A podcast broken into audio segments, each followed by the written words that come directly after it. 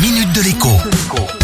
Bonjour à tous. Vous m'avez déjà entendu parler de l'inflation à plusieurs reprises et notamment de la différence entre l'inflation mesurée par les instituts officiels comme l'INSEE et l'inflation ressentie par le consommateur. Ces deux mesures, l'une mathématique, l'autre empirique, sont totalement irréconciliables. Je ne m'éterniserai donc pas sur le sujet.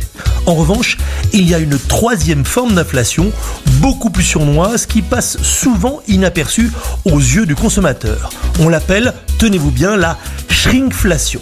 Qu'est-ce Eh bien c'est tout simple. Prenez une boîte de chocolat en poudre pour le petit déjeuner. Boîte qui jusqu'ici contenait 250 grammes de chocolat. Retirez 25 grammes sans changer le format de la boîte en mettant un couvercle et un fond plus profond.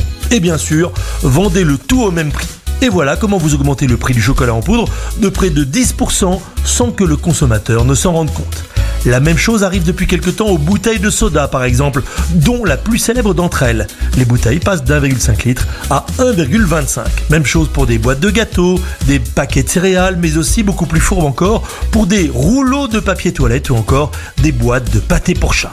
Pensez donc, lorsque vous faites le plein, à bien regarder si vos produits préférés ne sont pas différents des voisins, en poids ou en litres. Bien souvent, la shrinkflation, c'est le fait d'une marque ou deux dans leur coin, mais pas de tout en même temps.